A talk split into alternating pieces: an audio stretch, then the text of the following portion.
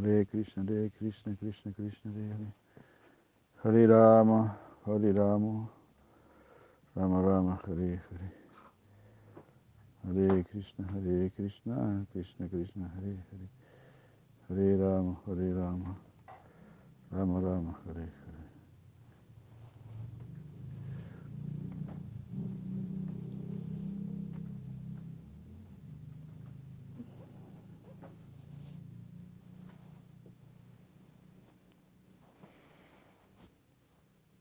Buenas tardes,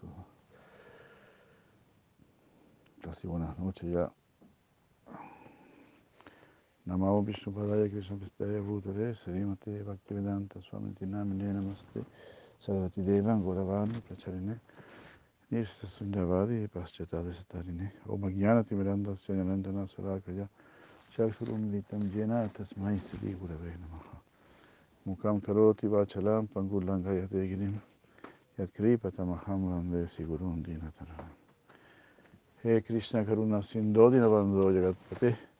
Gopesha Gopika Kanta Radha Kanta Namostate Tapta Kanchana Gaurangi Radhe Vrindavaneshwari Visavano Suttadevi Pranamami Haride Jai. Uy. Seguimos leyendo eh, Vedanta Sutra, vamos a tratar de estar avanzando un poquito. Hare Krishna. Ah, bueno. Muy bien. Poeta. Vedanta Sutra. Tanta misericordia. Todo el Veda. Todo el Veda. Mucho conocimiento, toda la información. Toda la información para que alcancemos la perfección de la vida. Eh, y después la esencia, la esencia. ¿no? Así que, como hemos dicho muchas veces, ¿no? una preocupación, hay una gran preocupación del plano superior, además de tener la voz siempre del Señor Supremo en nuestro corazón. Mientras más nos purificamos, más esa voz resonará dentro de nosotros. Haribu.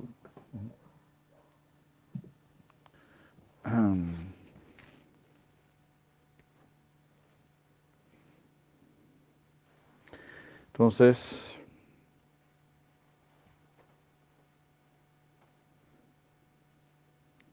um, Así el Vedanta nos está enseñando acerca del Brahman Supremo.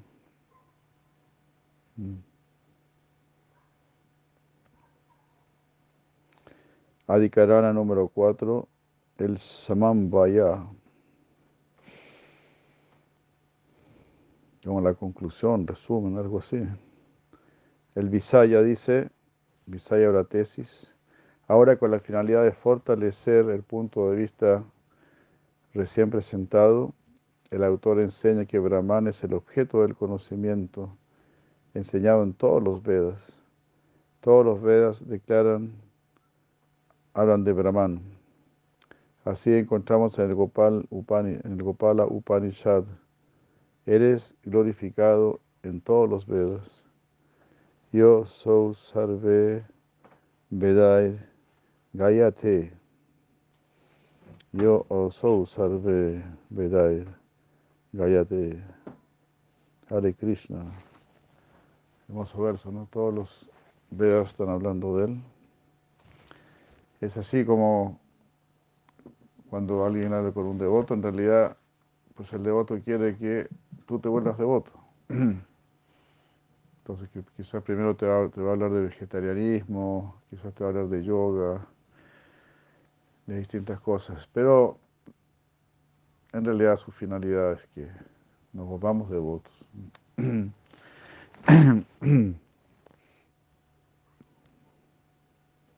Yo soy Sarve Vedair, Gayate.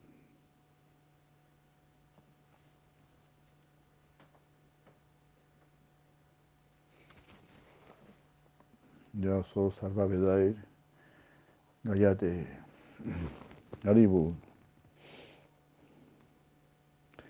Así, de la misma manera, en el Kata Upanishad está dicho, ese ser supremo, quien, a, quien todos los Vedas eh, mencionan, a, que todas las penitencias lo proclaman y que todos los hombres lo desean cuando llevan una vida como un religioso estudiante, es decir, un brahmachari.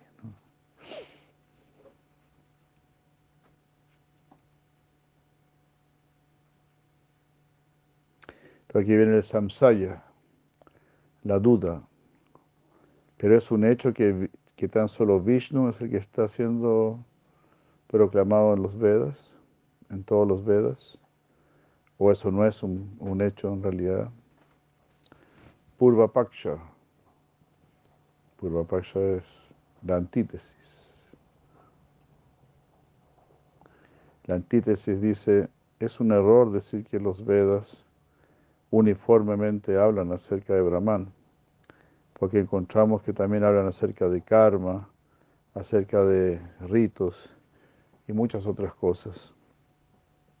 Así, algunas porciones enseñan que por ejecutar eh, sacrificios kariri habrá lluvia y que por ejecutar putra kamya, kamyaisti nacerá un hijo y que por ejecutar Yotishtoma Yagya uno podrá alcanzar el cielo.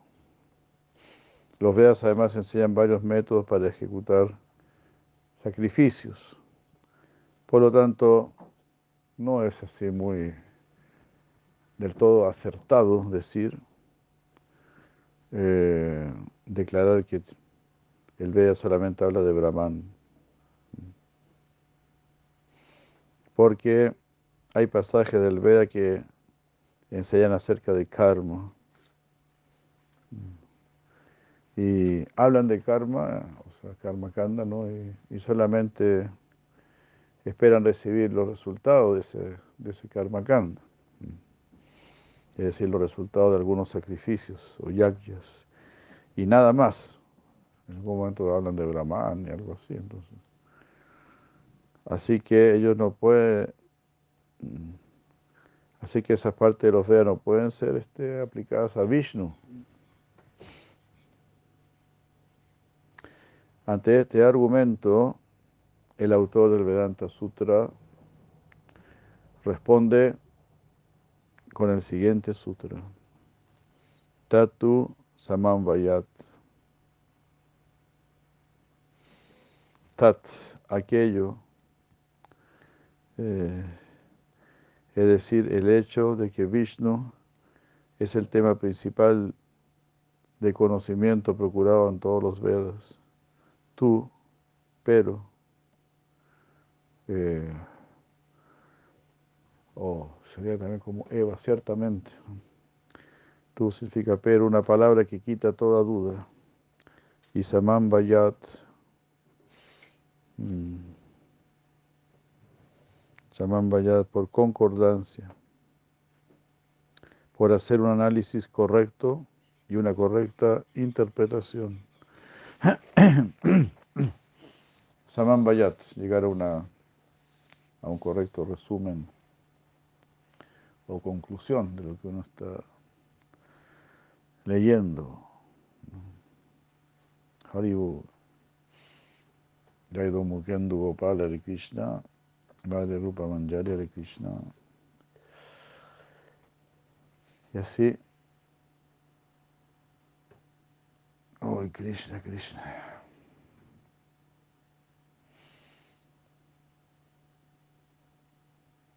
La señal no es buena en Face. ¿Y qué significa eso entonces? ¿Que, no se está escuchando bien? ¿o? Sí, aquí me dicen que la señal no es buena en Face.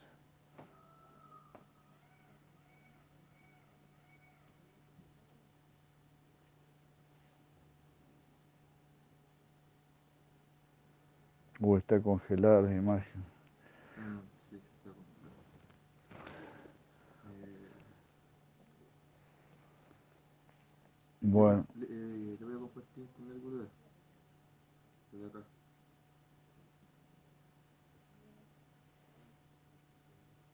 ay, ay, ay. Gracias por avisar. Bueno, no sé cómo vamos a hacer.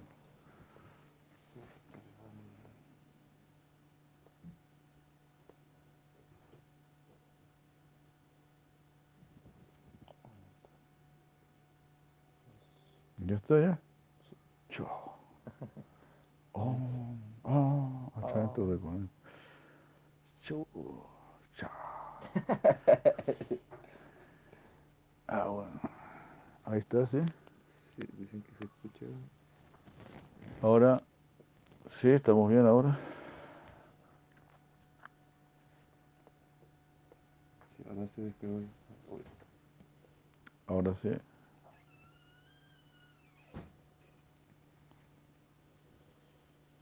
Parece que no.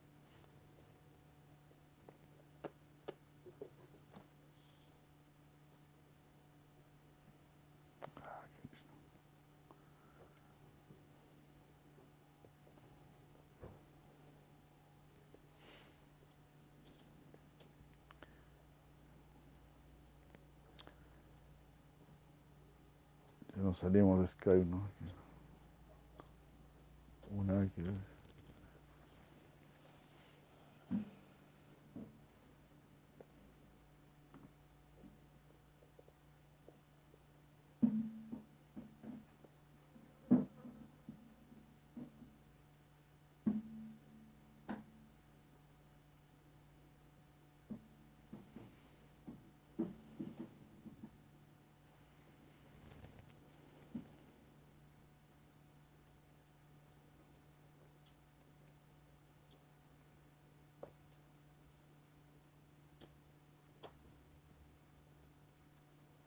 ¿Cómo se mueve yo? Ahí sí. Se demora así. Sí,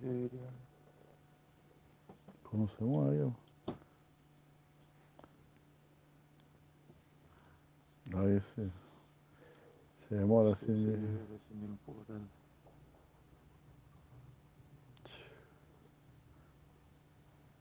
Pero ahí sí, Julia. Ahí.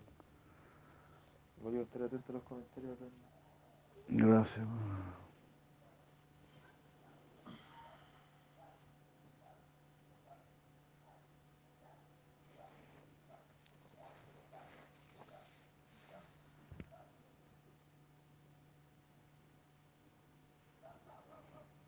Mm.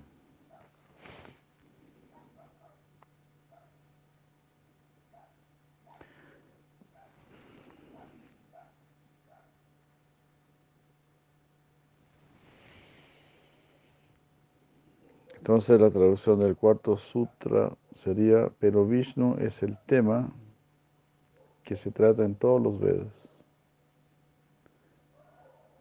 porque es la interpretación apropiada de todos los textos. Comentario, la palabra tú significa pero y está utilizada para refutar el Purva Paksha eh, anterior, es decir, la antítesis, que decía que no todos los,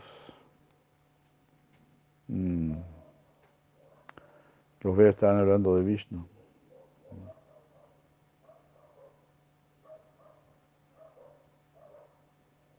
Es correcto decir que Vishnu es el tema uniformemente tratado en todos los Vedas, ya sea Karma Kanda o Jnana Kanda. ¿Por qué? Samambayat. Andvaya significa construir un tema de acuerdo con los, las seis máximas mencionadas arriba. Samambaya, por lo tanto, significa la completa construcción de un pasaje después del pleno análisis de los pros y los contras. Eh, cuando lo anterior es aplicado a un pasaje, el sentido propio de la escritura surge. Gracias. Ese sentido es que Vishnu está realmente mencionado incluso en aquellos pasajes donde aparentemente está enseñando la ejecución de karma o de ceremonias ritualísticas. De lo contrario, ¿cómo podemos decir que el texto del Gopal Upanishad eh, es válido cuando dice Vishnu es glorificado en todos los Upanishads? Incluso el mismo Señor Krishna dice esto expresamente en el Bhagavad Gita. Vedaischa vedio Vedanta Yo soy aquel que debe ser conocido en todos los Vedas. Realmente yo soy el conocedor de los Vedas y el autor del Vedanta.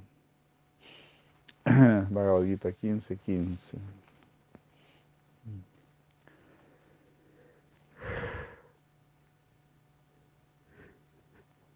Similarmente, en el Bhagavata Purana encontramos la expresión uh, Kim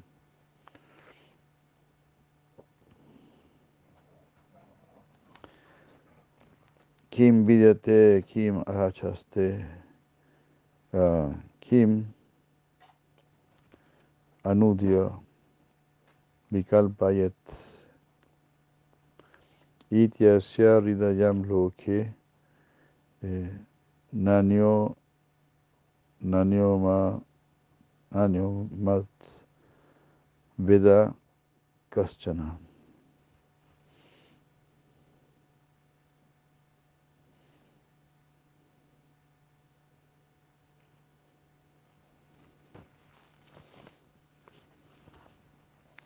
Ah, este verso se traduce diciendo, nadie, nadie a excepción de mí conoce lo que realmente se está enseñando a través de los mandatos y las prohibiciones, eh, tal como figuran en, en los textos Karma Kanda, lo que es realmente expresado por los mantras en el Devata Kanda o lo que es el propósito de los pasajes que se encuentran en el Jnana Kanda. Todos los Karma Kanda se refieren a mí, porque yo soy el gran sacrificador. Todos los mantras me glorifican a mí, porque yo soy el Deva Supremo. Y todos los, el Jnana Kanda se refiere a mí, porque yo soy el creador del mundo y lo retiro nuevamente donde mí. Realmente yo soy ese todo.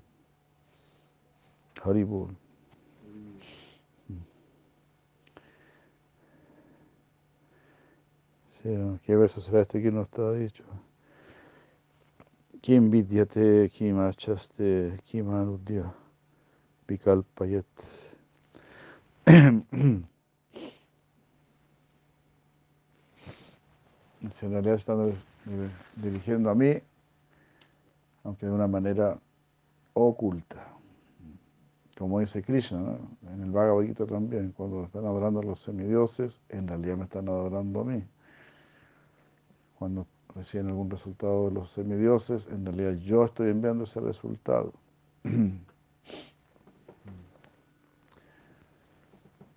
Así en última instancia es Krishna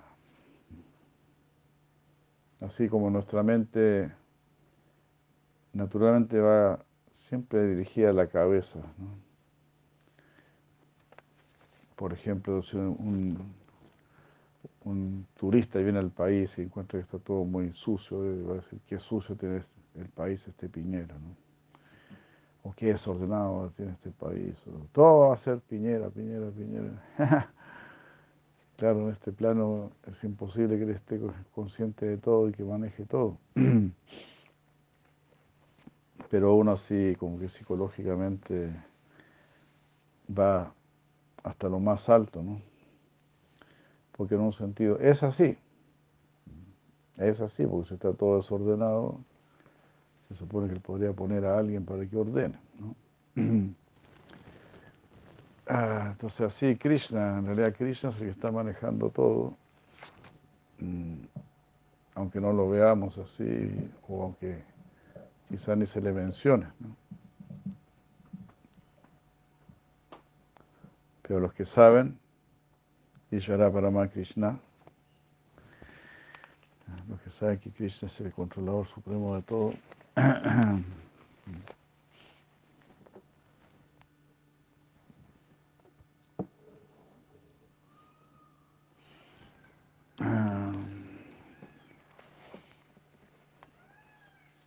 Sarvakarana Karanam, la causa de todas las causas.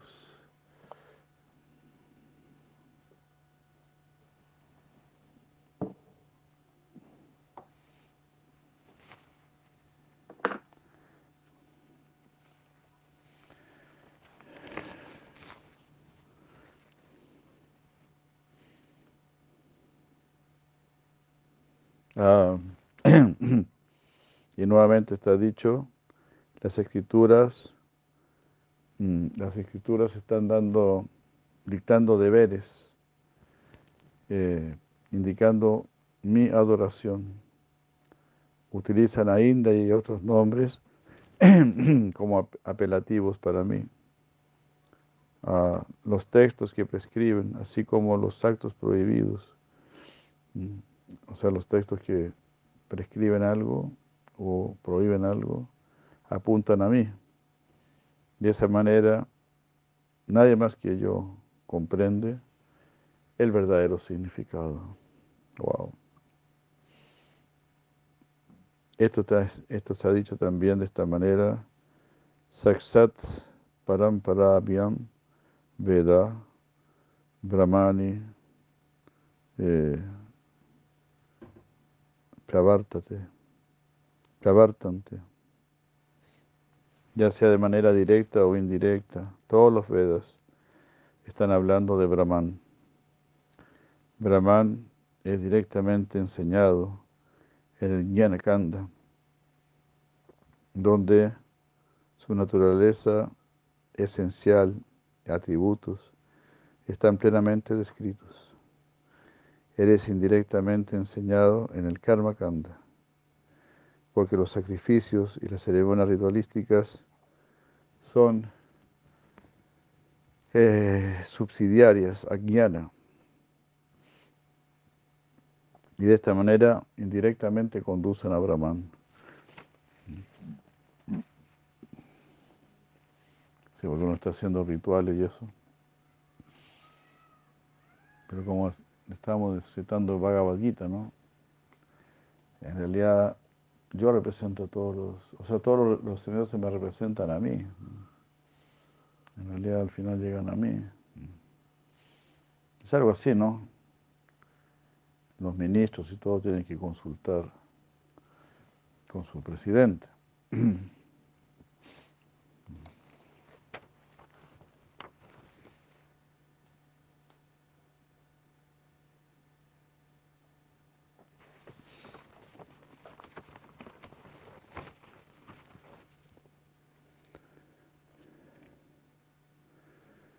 También este, este, otro, este, este otro texto dice, uh, Tatopanishat Purusham Prichami. Uh, prichami, Purusham Prichami. Estoy, estoy preguntando por este Purusha, por esta persona suprema. Por esa persona que es enseñada en los Upanishads.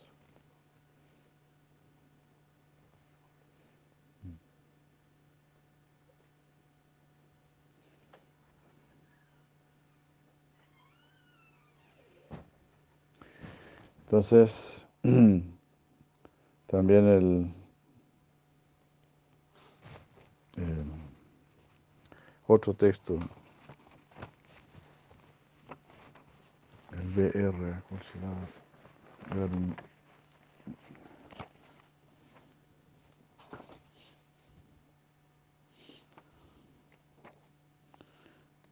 Esperen, por favor, este.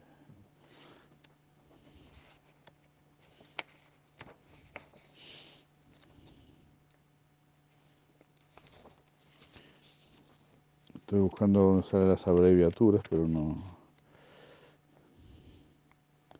Para no estar ahí especulando.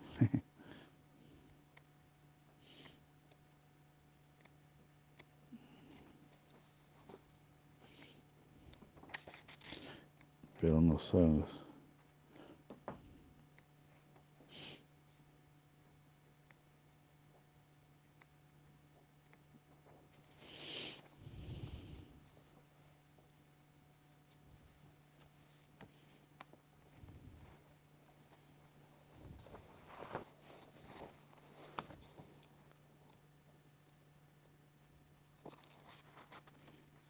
Bueno, estos libros antiguos.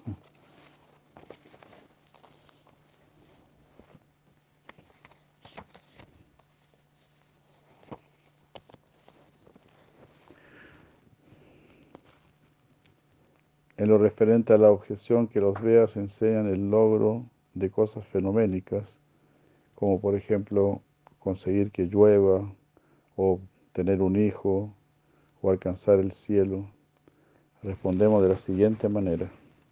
Haribol. Es genial, ¿no? Como desmenuzan todo así. Se está descubriendo, ¿no? Se está revelando, ¿no? Krishna, Krishna siempre es el objetivo.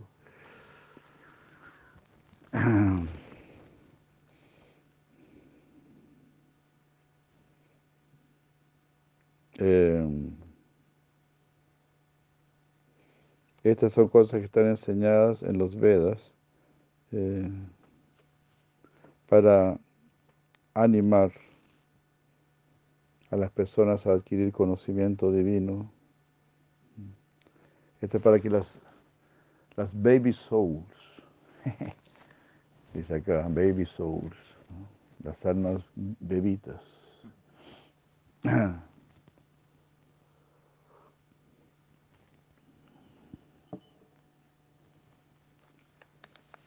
para que las almas bebitas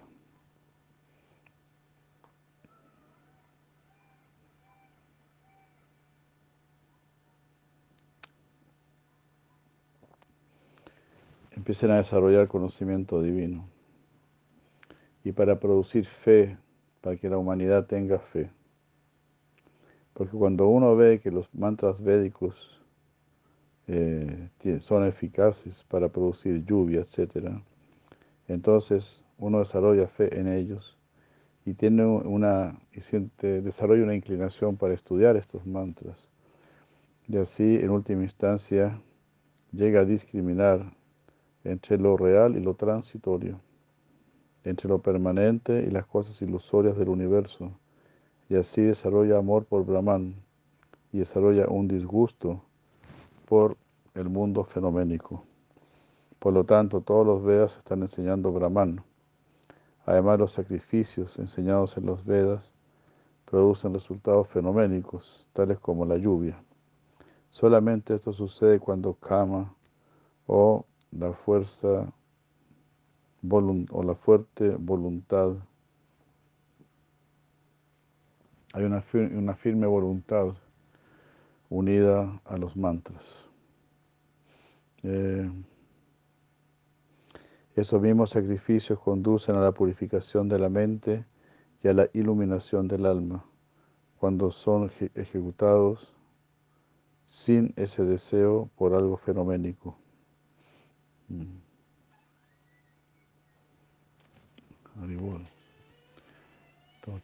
Entonces, en el fondo, claro, todo tipo de invocación, de oración, este, nos va a purificar, nos va a purificar la mente, porque igual estás orando, igual estás, entonces, al orar, al implorar, uno está bajando el ego, y se está vinculando con el mundo, se está vinculando con los devas, por lo menos. Entonces ahí dice, bueno, sí, en realidad hay algo superior a mí.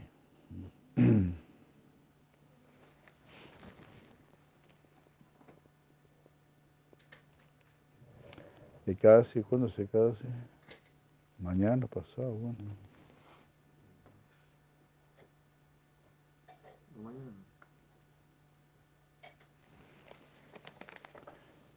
Deberíamos estar cerca, yo creo. Sí, yo creo que unos dos días más. La forma de la luna. Haribo. Ya.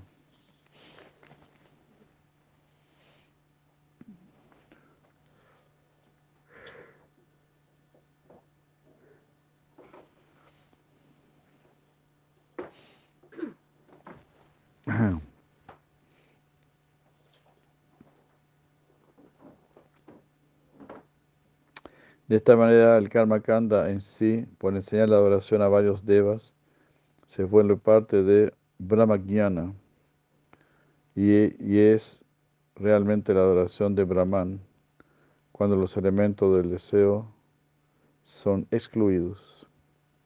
O sea, después uno va a hacer sacrificio y todo eso ya sin tanto deseo, o tener la, la inclinación, el hábito de estar haciendo estos sacrificios, más para complacer. Es como un niño, ¿no? Eh, o los jóvenes se empiezan a portar bien para que los papás les den. Cuando ellos quieren obtener algo, entonces ellos mismos arreglan- hacen la cama, lavan el plato, hacen algún gesto así increíble, un gesto insólito. Porque después te quieren pedir 20, 30 lucas prestados, o que los dejes ir al cine, algo así. Eh, No sé, hasta son capaces de, limpiarte el auto, de cortarte el pasto si tienes pasto. Eso lo hacen para ellos conseguir un objetivo. Después lo hacen como un gesto natural, un gesto de, de agradecimiento natural.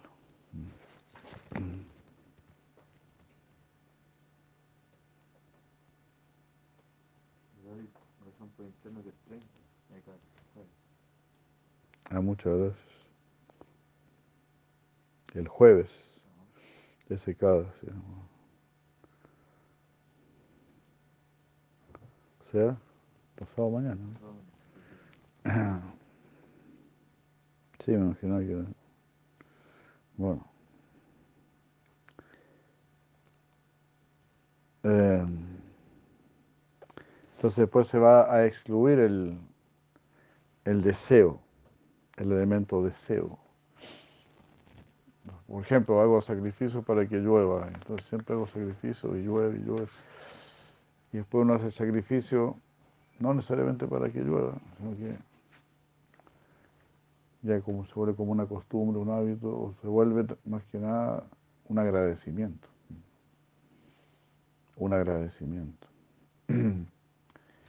Antes de que surja la necesidad de la lluvia, se está haciendo para agradar, para complacer. Entonces ahí se está adorando a los semidioses, entonces de una manera indirecta se está adorando a Krishna. Entonces el que tiene verdadero conocimiento, el que tiene verdadera visión, está detectando la trampa de Krishna. Como Krishna está ahí metiendo la mano, digamos. Y en realidad entonces todo está llegando a él. Así como si los hijos son glorificados, los padres se sienten glorificados. Todo es así. Quizá uno no ni conoce a los padres nada, pero los, los padres sí te conocen a ti.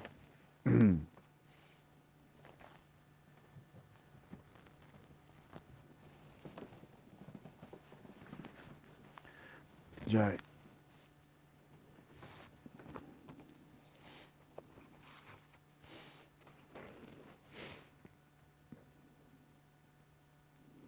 Ah, entonces este tipo de adoración purifica el corazón y despierta un gusto por la búsqueda de Brahman. Dice, uy, los mantras resultan. Sí, en realidad la lluvia depende de nuestras oraciones, de nuestros sacrificios. Lo que dice el Veda no es cerrado. Aquí lo estamos viendo, lo estamos comprobando científicamente.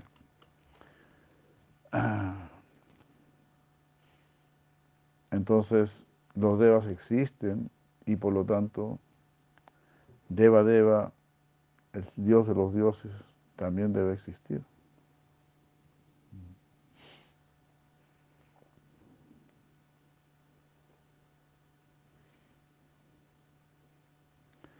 Entonces, eh, eso ir purificando el corazón y da un gusto por Brahman. Eh, un gusto por Brahman y en su búsqueda ya no va a producir ninguna, eh, ningún otro deseo mundano. Ya vas a cantar mantras y eso. Sin procurar algo mundano. Dice Adikarana 5.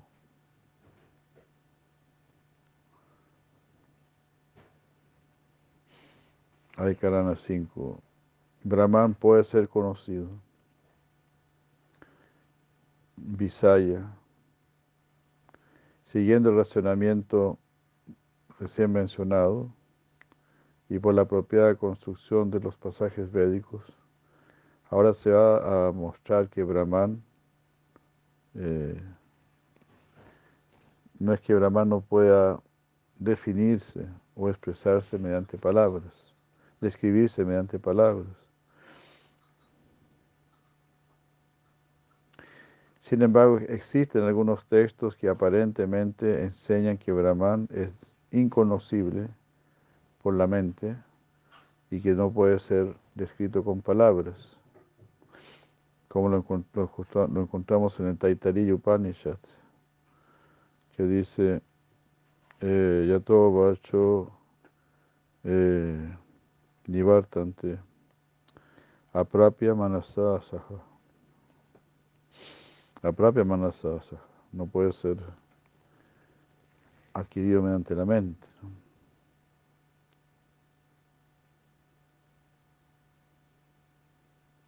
Ah. Este esta línea significa que es, es imposible llegar a él a través de la palabra o la mente.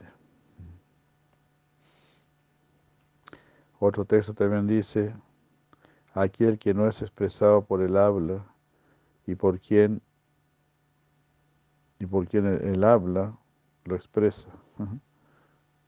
Solamente él que es conocido como Brahman.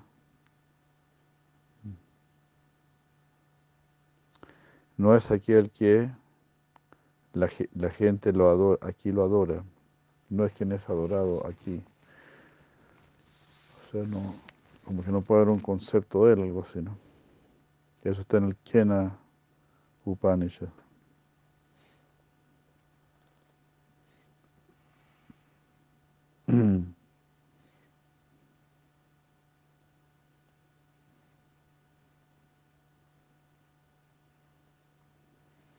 Ahora surge la siguiente duda.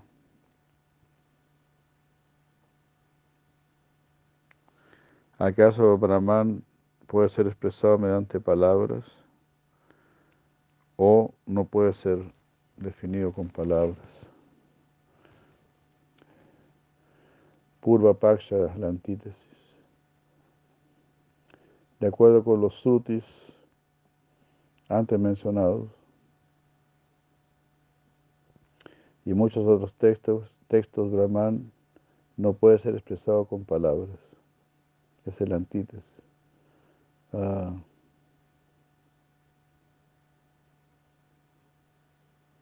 Eh.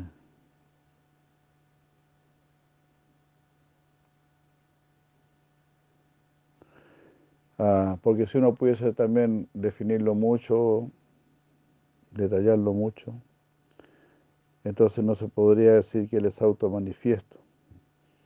Es decir, que solo se conoce mediante revelación. Además, encontramos en, el Bhagavatam la siguiente declaración que dice, esa divinidad a quien la mente y el habla no pueden alcanzar. Eh, eh,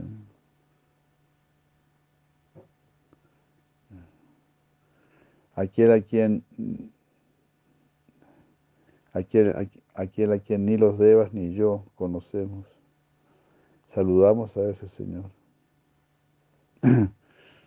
Así lo dice Maitreya en el Bhagavatam.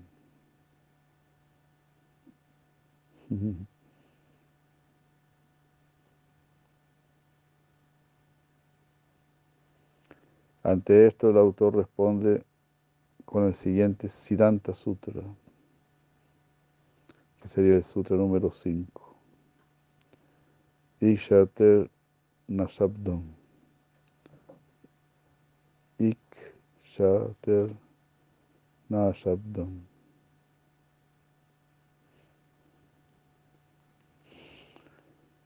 El Brahman no es inexpresado por palabras, porque podemos ver que sí se, le está describiendo a través de los Vedas. Ya, bueno, ahí empezaría el, el sutra número 5.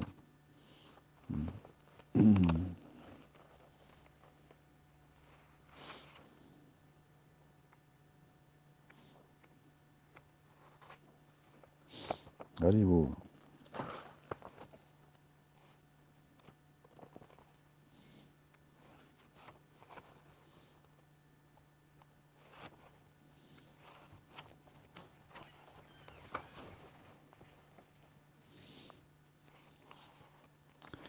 Eh.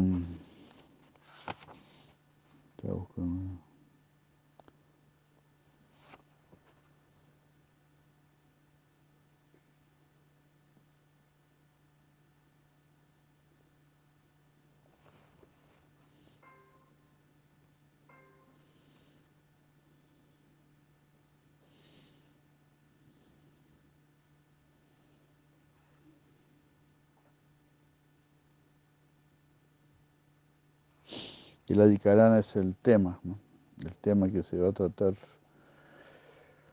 en cada sutra respectivo. Entonces en el, sutra número 5 se va a tratar que el tema que Brahman sí puede ser definido con palabras.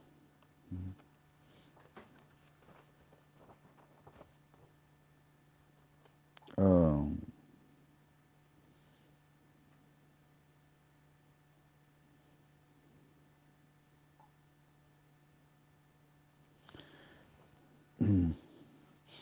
En el Adikarana 4 era que establecer que sí, que verdad que Brahman es glorificado en, todo, en todos los Vedas.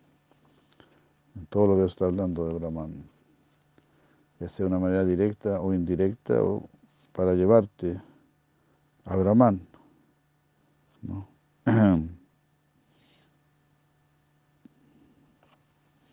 Ah, el adikarana número 3 es que la escritura es la fuente del conocimiento de Dios.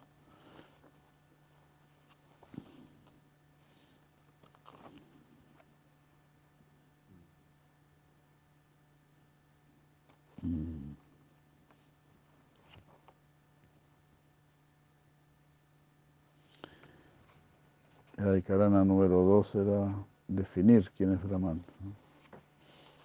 Que Brahman no es el alma, que Brahman es distinto del alma.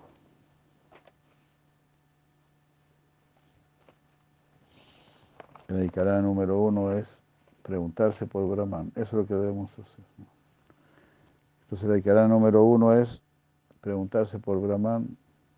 El, el dos es quién es Brahman o qué es Brahman. El tercero es cómo conocer Brahman. Eh, o sea que las escrituras nos van a hablar de, Brahman, este, Shastra Yonitvat.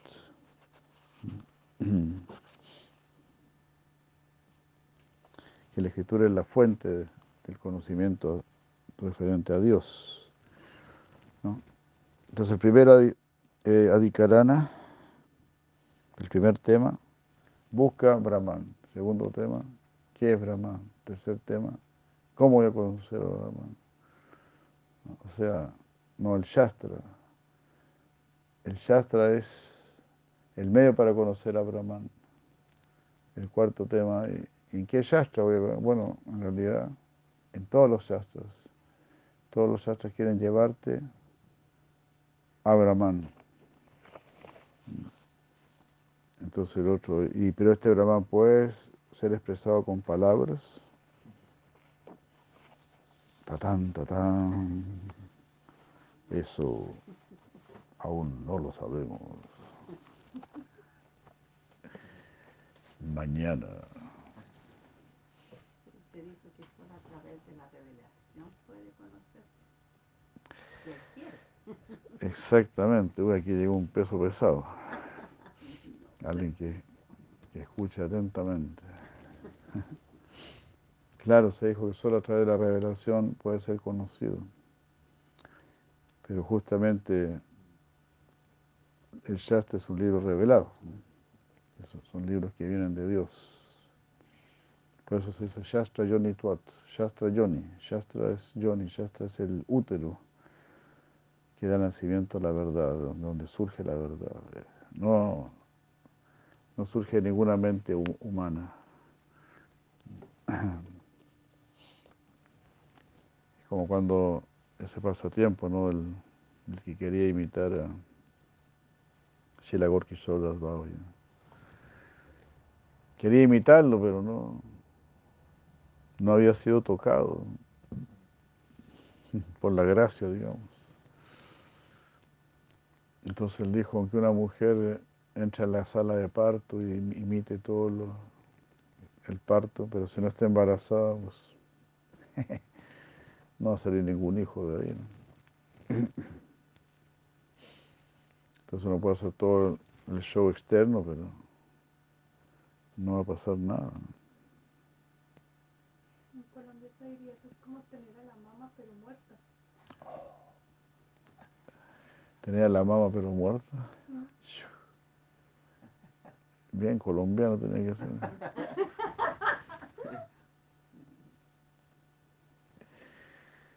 Ay, ay. Ah, como tenía la mama pero. Ay, ay, ay. Uy, Colombia tan sufrido. Jai Madhava Satyabhama de Krishna. Bueno,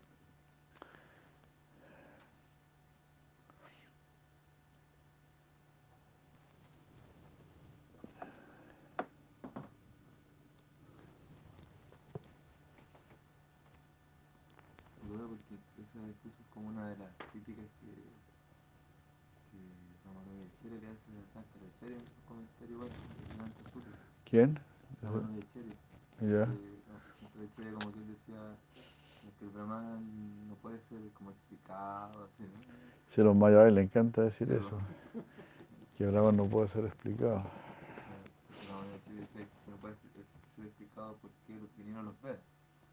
Explicarlo. Sí, bueno, para que él hablaba, el, que más hablaba de Brahman era él. no sé.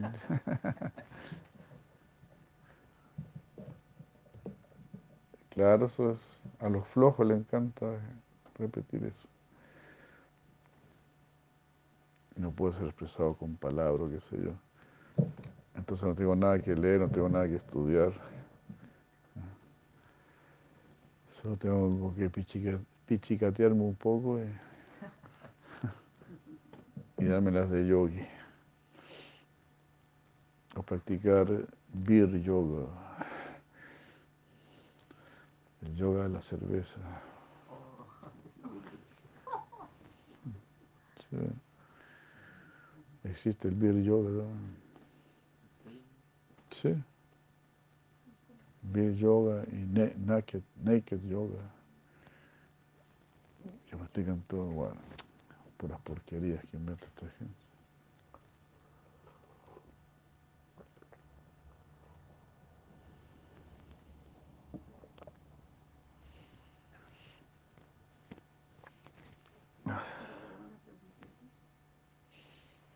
Ya ves, La otra vez leí algo que no, no recuerdo exactamente, pero decía que cualquier proceso, aun que parezca como muy bajo, por decir así, eh, siempre es bueno porque es el comienzo de algo tan así. sí, en este caso como, como lo que acabamos de leer, la pregunta es que cualquier proceso que uno empiece, por muy bajo que sea, va a ser bueno. Pues sí, si es un proceso, si está dentro de los procesos, claro. Y eso lo, lo dice Krishna en, en el ca- capítulo 12 del Bhagavad Gita, ¿no? Va bajando cada vez más la vara hasta decir, bueno, trabaja con desapego al resultado. Incluso si no puedes trabajar con des- desapego al resultado, entonces cultiva el conocimiento. Pero mejor que el conocimiento es la, meditación y mejor que la meditación es renunciar al resultado. Es decir, entregarme al resultado a mí. Mejor que solo meditar, digamos, es trabajar para mí, servirme. Entonces Krishna va bajando, ¿no? Primero Mayeva, Manada, Shama, Yibudin, Nivesaya, Nivasilla, si Mayeva, Ataudana, Samasaya. Mayeva, Manada, dedica tu mente a pensar en mí, dedica tu inteligencia exclusivamente a mí. De esa manera verás en mí. De esto no hay ninguna duda. Pero si no puedes pensar siempre en mí, practica Bhakti Yoga. Si no puedes practicar Bhakti Yoga, trabaja entregándome el resultado. Si no puedes trabajar entregándome el resultado, trabaja des- desprendiéndote del resultado. Y así, ¿no?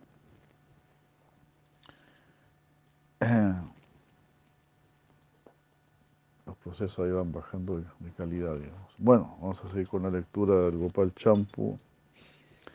Al escuchar esto, las gopis experimentaron que habían alcanzado a Krishna por el poder del mensaje. En otro día, eh, eh,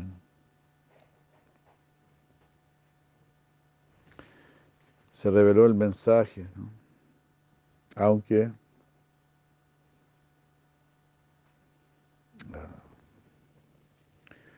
bueno, con cierto molestia, algo así. With embarrass, embarrassment. So confident with embar- embarrassment. Bueno.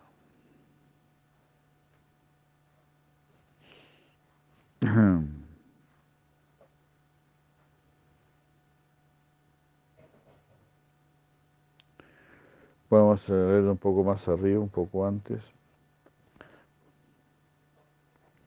donde se dice, el, el Vishnu Purana decía, Balaram tranquilizó a todas las gopis de Krishna mediante su atractivo mensaje, mediante su dulce conciliación, que estaba lleno de prema y carente de orgullo.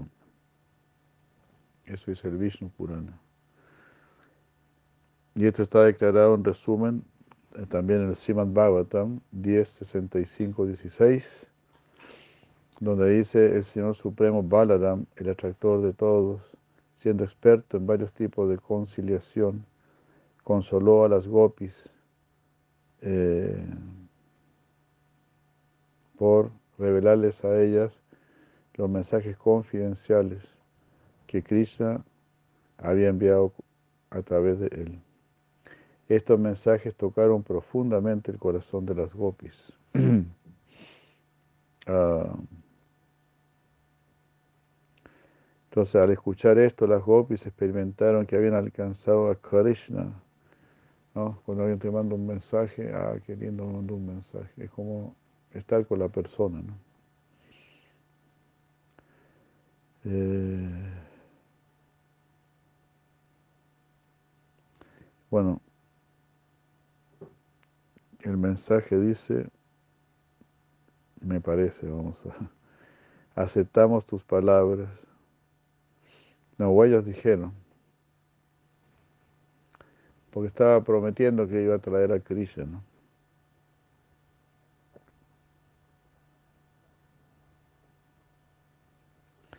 Estaban así medias dudosas, no medias como no tan gratas.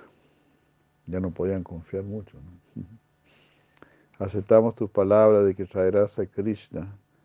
Si tú aceptas a todas,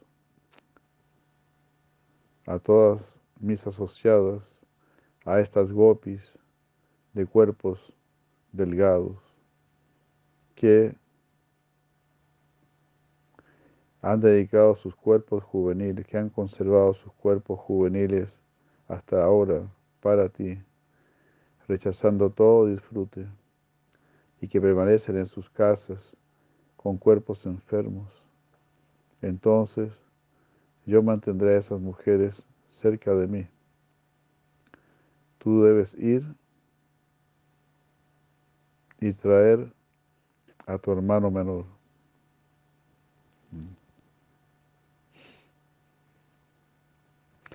A esto le dicen las gopis a Balaram entonces, ¿no? Lógicamente. Balaram aceptando este mensaje dijo,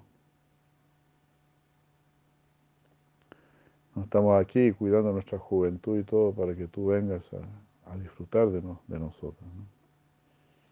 ¿no? Balaram aceptando este mensaje dijo, sabiendo de que debemos consolarlas a ustedes ahora, y aunque debemos hacer esto, mm, que aún no ha sido hecho, yo deseo pedir permiso a los mayores.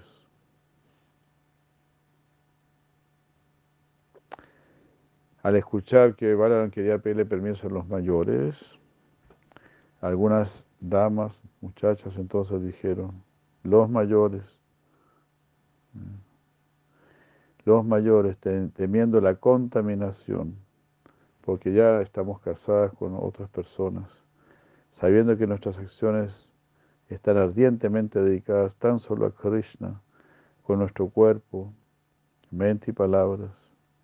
Ellos están deprimidos, ellos te pedirán que traigas a Krishna. Consintiendo a su pedido, con, teniendo esto en mente, él fue a la casa de Nanda. Radha y las demás gopis, eh, a través de una asistente, habiendo tomado refugio en Yashoda, fueron donde los mayores para pedir que Balaram aceptase a las jóvenes gopis solteras. Ah, los mayores entonces le pidieron a Balaram que hiciese eso a través de un mensaje. Ah, los mayores le solicitaron a Balaram varias veces diciendo, ah, aunque no es lo más apropiado en este momento, yo actúo de acuerdo con tu deseo, eh, pero hasta que mi hermano llegue, venga a Braya. Mientras mi hermano no llegue a, Braya, yo no puedo celebrar un matrimonio con gran festejo.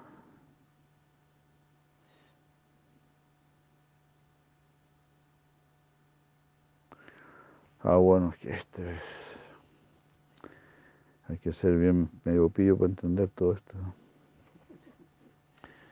O sea, los mayores le pidieron a Balaram que se casase con las gopis solteras. Y Balaram está respondiendo esto. Aunque no es apropiado en este momento que yo me case con las gopis solteras, pero lo haré, parece que lo haré porque ese es vuestro deseo. Pero mientras mi hermano no venga a Braya, no puedo yo celebrar un matrimonio con gran festejo. Entonces los mayores quedaron felices al escuchar esto. Aceptaron,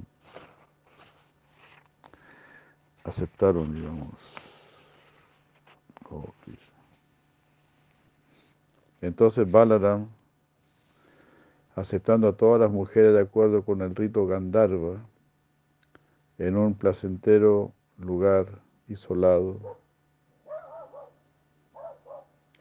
en la parte norte del atractivo bosque Bandira, se casó con ellas. Dios mío. Allí el Yamuna fluía a cierta distancia. Cuando él quiso dividir el Yamuna en miles de riachuelos, Yamuna manifestó su firme naturaleza, o su necia, perdón, su terca naturaleza. Balaram la empujó a ella, no la tiró de ella, con la finalidad de acercarla. Esto le causó alegría a la gente de Braya. Haciendo así, eh, empujada, eh, tirada por Balaram, Yamuna lo glorificó. Las Sakis entonces le preguntaron a Snigdha Kanta, Yamuna se volvió la esposa de Krishna y fue a Dwarka. Entonces, ¿quién era ella cuando pasó este lila? O sea, Yamuna estaba casada con Krishna, estaba en Dwarka.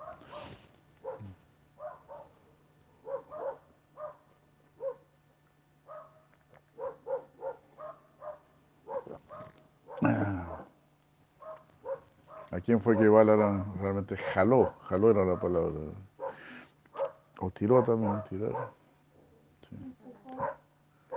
No, empujó es, jalar es. Y tirar es como, sí, también es tirar. Tirar, bueno.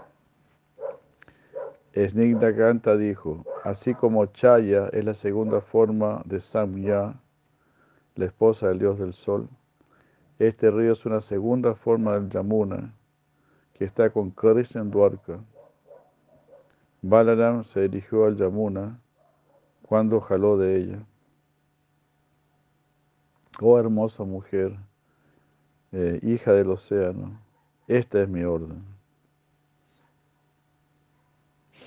Mm. Entonces le dijo, oh hija del océano, no, hija de, de Surya. Yamuna es hija de Surya. Yamarash y Yamuna son hermanos.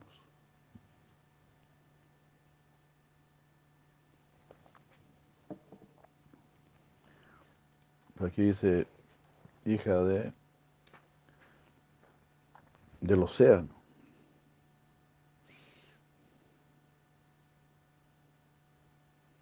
Entonces ese río es una segunda forma del Yamuna. El orador pensó, ¿cómo es que las gopis desarrollaron atracción por, Balaram cuando, cuando usualmente ellas tienen atracción por Krishna? Permítase, permítase hacer esta pregunta. Algunas personas sin inteligencia, sin saber las conclusiones mencionadas en el Bhagavatam, ah, discuten este tema inútilmente, pensando que Krishna y Balaram eh, tuvieron afecto por las mismas gopis, aunque la palabra gopi está utilizada con distintos significados en distintos momentos. Las gopis de Krishna, aunque estaban distraídas ah, debido a su, a su estado de locura, le dijeron a Balaram, es Krishna el amado de las mujeres de la ciudad. Es que Krishna, el amado de las mujeres citadinas, el amado de las citadinas, está feliz. Mediante esta evidencia del Bhagavatam, hablar acerca de Krishna, eh, hablando acerca de Krishna, las gopis establecen que su felicidad surge de Krishna y de la felicidad de sus amigos.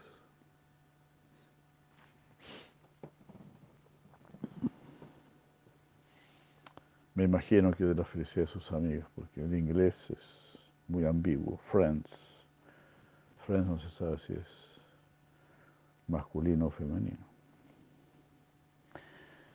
Pero bueno, te obliga a deducir más, ¿no? a usar más el coco.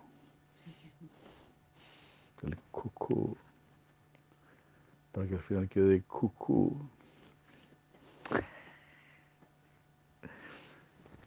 Con tanta deducción del coco, quedas cucú.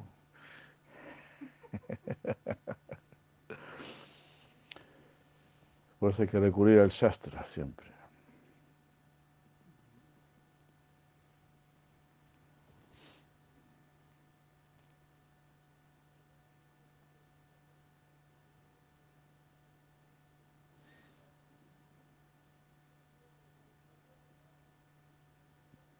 Ellos le dijeron a Balaram, no, perdón, las gopis de Krishna dijeron, ¿será que él recuerda nuestros servicios? Shimabatan 10, 65, 10. Esto significa, nosotras nos volvemos exitosas si él recuerda nuestro, nuestro servicio. Ellas le dijeron a Balaram, por el bien de Krishna, por favorecer a Krishna, oh descendiente de, Dasaraja, dejamos a nuestras madres, padres, hermanos, esposos, hijos y hermanas, incluso aunque estas relaciones familiares son difíciles de dejar. Bhavatan 10, 65, 11. Ellos revelan que dejaron de lado a madres y padres para el placer de Krishna. Ellos se dirigieron a Balaram que era mayor que Krishna y las gopis, y establecieron que ellas estaban dedicadas únicamente a Krishna.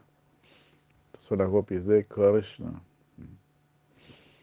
Ya dijeron, pero ahora, oh Señor, este mismo Krishna repentinamente nos ha dejado y se ha ido, rompiendo todos los lazos afectuosos que tenía con nosotras.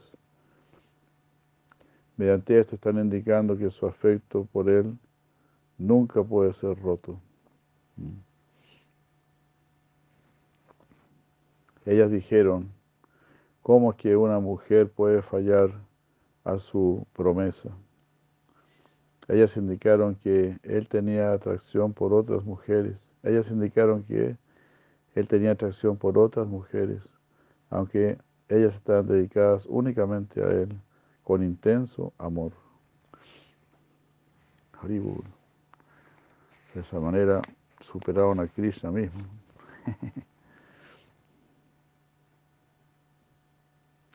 Ellas dijeron, ¿cómo es que una mujer inteligente de la ciudad podrá posiblemente confiar en las palabras de una persona cuyo corazón es tan inestable y que es tan mal agradecido?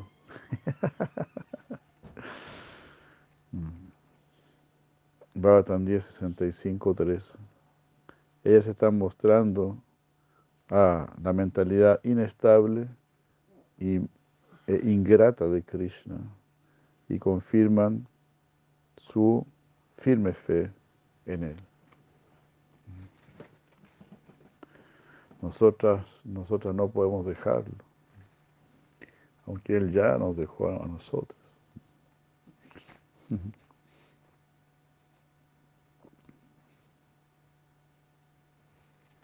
Ellas dijeron, seguramente confían en Él, porque Él les habla tan bonito y también tiene esas miraditas y esas sonrisitas que despiertan su lujuria.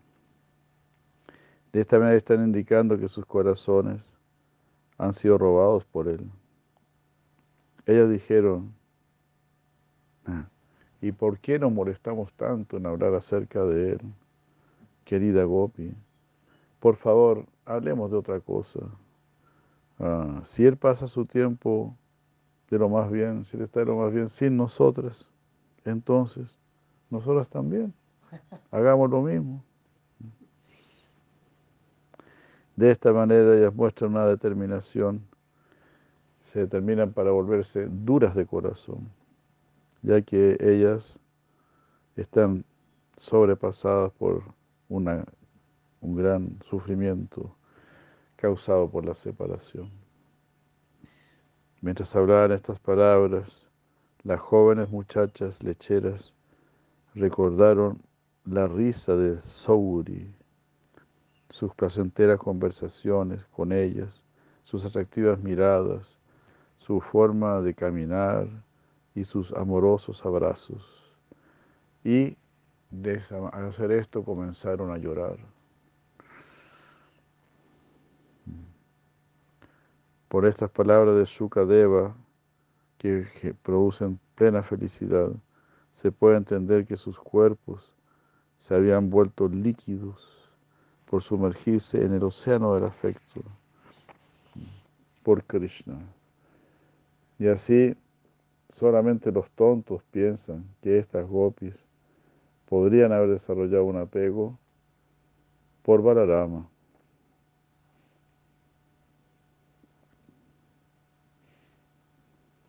Claro, entonces hay como una discusión filosófica, ¿no? Algunos dicen que Balarama bailó con las gopis de Krishna para consolarlas. Y otros dicen, no, Balarama tiene sus propias gopis, su propio grupo de gopis. Bueno, aquí se está dejando claro que, que es así, ¿no? Que Balaram tiene su grupo de gopis. Bueno, vamos a ver qué pasa más adelante. No me atrevo a decir nada todavía. Su dedicación a Krishna exclusiva se revela también en el, en el viaje que hicieron a Kurukshetra. El primero y último verso de su afirmación está presentado aquí, en el verso 10.82, 39 y 10.82, 48.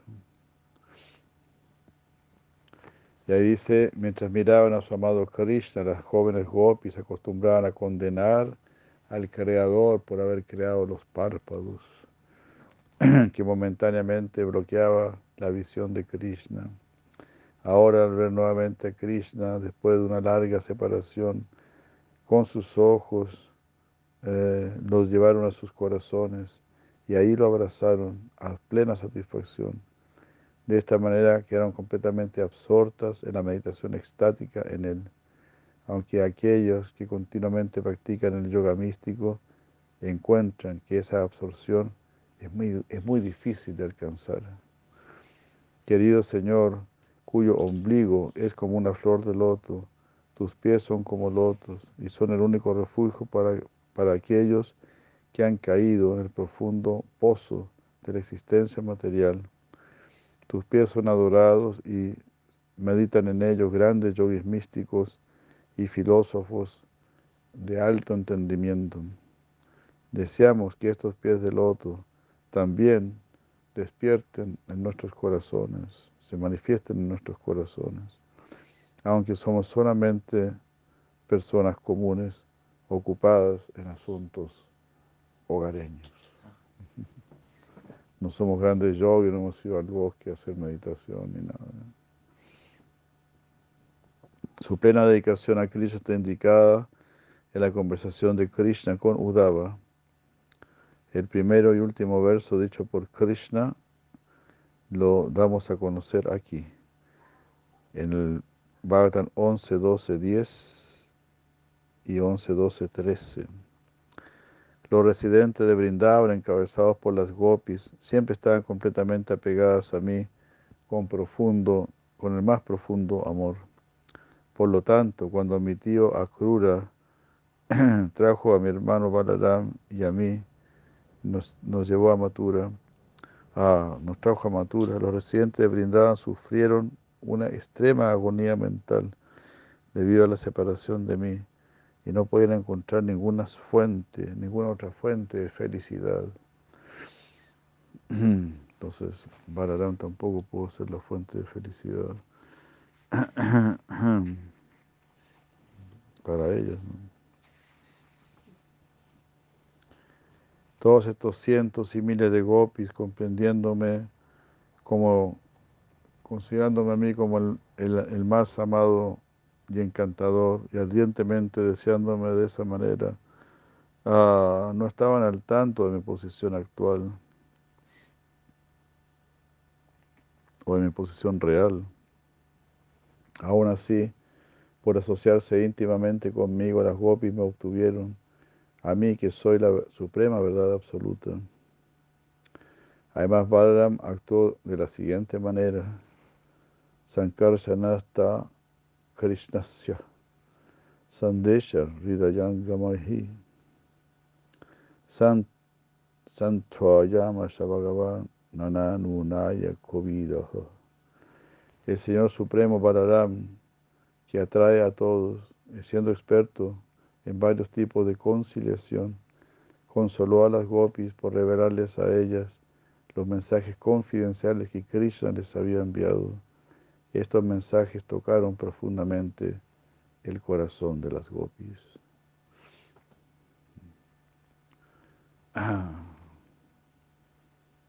Las palabras de Krishna deberían ser consideradas el medio más efectivo para consolar a las gopis porque estas palabras fueron aceptadas como viniendo del corazón de Krishna. Balaram era experto en varios tipos de conciliación. Sin embargo, Balaram, descrito con estas palabras, debe ser aceptado como un conciliador secundario. Aunque Balaram es Bhagavan, quien es experto en conciliar, él se debe entender que es secundario, es un Bhagavan secundario. Por lo tanto, al hablar de Balaram como teniendo atracción, pensar que, Balaram tenía atracción por las gopis de Krishna, eso es una necedad. Aquellos que son inteligentes deben ver, aceptar estas pruebas que han sido dadas aquí.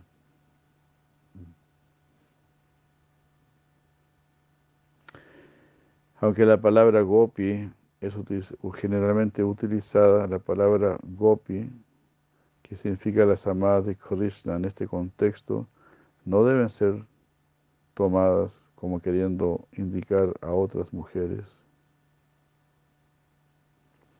La palabra es utilizada para referirse a la madre de Krishna y a otros en los siguientes ejemplos del Bhagavatam donde dice, Bhagavatam 10.5.9 dice, ah, las gopis que eran esposas de los vaqueros estaban muy complacidas de escuchar que madre Yashoda había dado nacimiento a un hijo.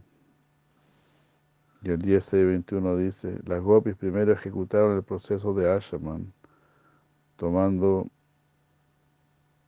así un sorbo de agua en su mano derecha. Ah, habiendo sufrido largamente la ansiedad de la separación, los vaqueros y sus esposas abrazaron a Balaram.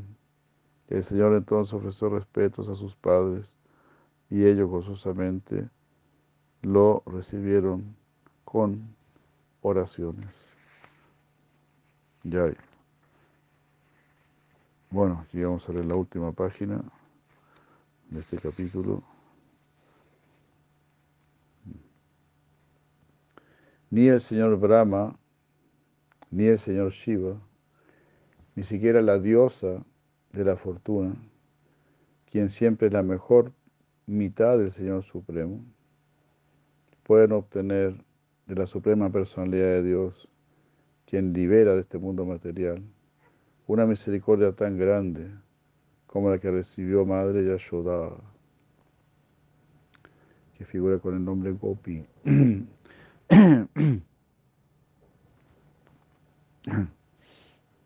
Entonces no hay que confundir, ¿eh? como ese Gopi, también Gopi madre Yashoda, o Gopi también pueden ser las esposas de los vaqueros ya, ¿no?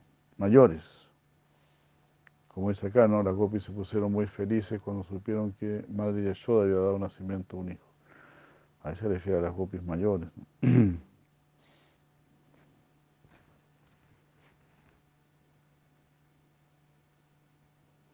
Y así de esta manera uno no debería pensar que siempre que se dice gopi se está refiriendo a las amadas de Krishna. Similarmente en el quinto canto, 5.11, eh, can- canto quinto, capítulo 11, versos 12 y 13, hay una afirmación con la palabra Shetrajna, pero la palabra significa jiva en, la primera, en el primer ejemplo y significa Dios en el segundo ejemplo. ¿no? Bueno, así es el sánscrito, ¿no? A veces se habla de, de Atma, y Atma puede ser el alma, puede ser el mismo Dios también. También puede ser Paramatma.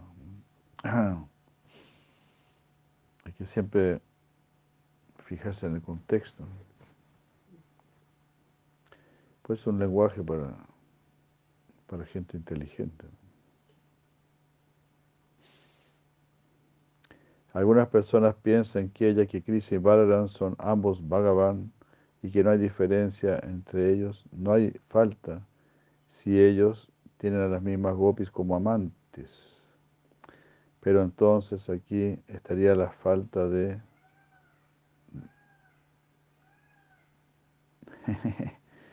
estaría la falta de que ellos dos estarían también disfrutando de las reinas de Dwarka.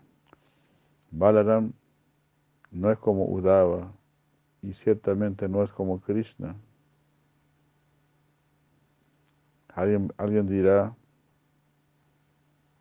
que ellos, ellos pacificaron, o ¿cómo se dice? Consolaron a las gopis, así como el Señor Supremo, y que no hay diferencia. Pero eso no es aplicado para consolar a las gopis. Pensando de esta manera, la idea de no diferencia no puede ser aceptada.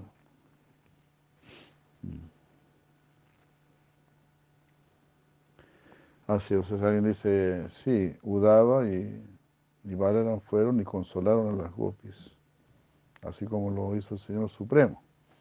Pues no, no significa que lo hizo, la, claro, las consolaron, pero no de la misma manera que el Señor Supremo.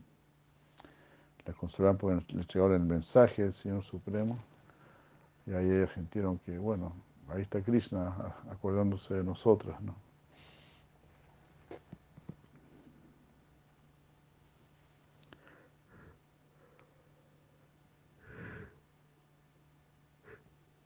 En todo caso, durante dos meses continuos, Balaram disfrutó pasatiempos con miles de gopis,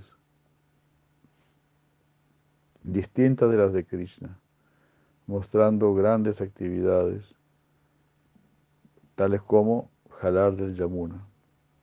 Mm. Habiendo ido para darle felicidad a Nanda y a los demás, él los llenó de felicidad. ¿Cómo es que él podría hacer algo inapropiado?